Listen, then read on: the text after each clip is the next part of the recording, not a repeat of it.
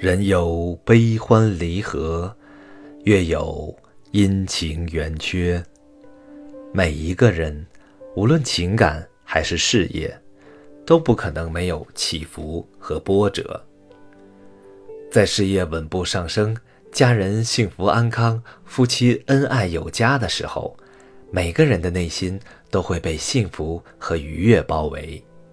此时，人们看什么？都觉得特别顺眼，做什么都觉得特别有劲儿，吃什么都觉得特别美味，整个人的情绪处于高度亢奋的状态。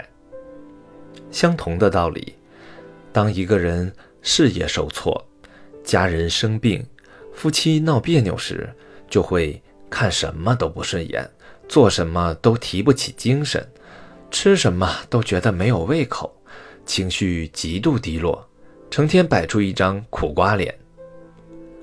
突然的打击会严重影响一个人的情绪。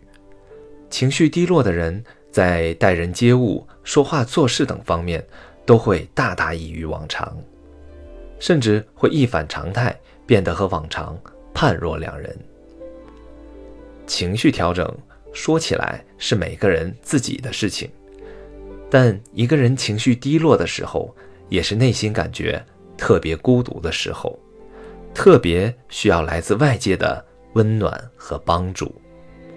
倘若你此时伸出援手，即便不能给予太多的援助，只要你做了，哪怕是几句安慰和鼓励的话，也会让对方铭记于心。比如你公司里的上司。因为工作上的小失误，被公司老板借题发挥，狠狠地修理了一顿，甚至还说了一些非常难听的话。这位上司的心里肯定不会好受，尤其是工作上的失误，责任并非全在他一个人的时候，他的情绪状态更是可想而知。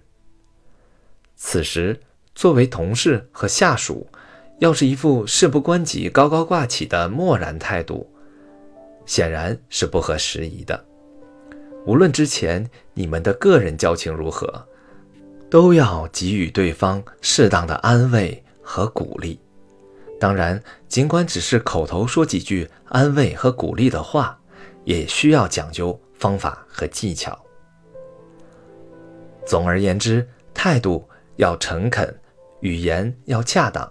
千万不能让对方产生你在幸灾乐祸、落井下石的误会。除了上司，身边的人随时都可能出现情绪变化，都需要我们适时给予安慰和鼓励。因为每个人的特点不同，身处的环境不同，造成情绪低落的原因也不尽相同。给予他们安慰和鼓励。首先要弄清事情的真相，知道对方情绪低落的原因；其次，要从双方的实际情况出发，给予对方最需要的，也是自己力所能及的安慰和帮助；最后，要分析对方的脾气和性格特点，采取合适的、对方乐于接受的方式安慰和帮助对方。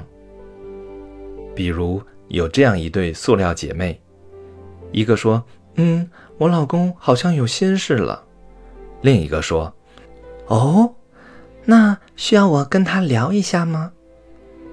我说：“这位女士，是谁的老公有心事了？好像不是你的老公吧？”